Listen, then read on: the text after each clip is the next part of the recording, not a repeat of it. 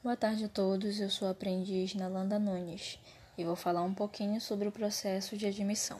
O processo de admissão tem a função de contratar novos funcionários numa empresa.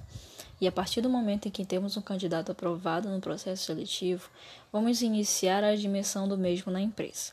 Antes de tudo, é necessário definir qual será a modalidade de contratação. Das modalidades, nós temos o contrato por tempo determinado, que é aquele tipo de contrato em que o colaborador sabe que em algum momento o seu contrato ele vai chegar ao fim.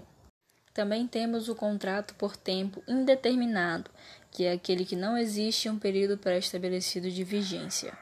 Também temos o tipo de contrato temporário, que é aquele que usamos para uma necessidade de substituição do pessoal ou pelo aumento de serviços. Também temos aquele tipo de contrato eventual, que é a modalidade de trabalho ocasional, ou seja, é absolutamente temporário e eventual.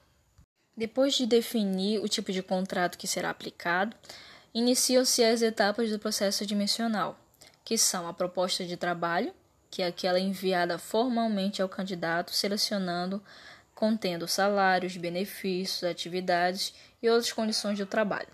O exame médico admissional, que é uma avaliação física e mental a fim de testar se o funcionário está apto para exercer a função.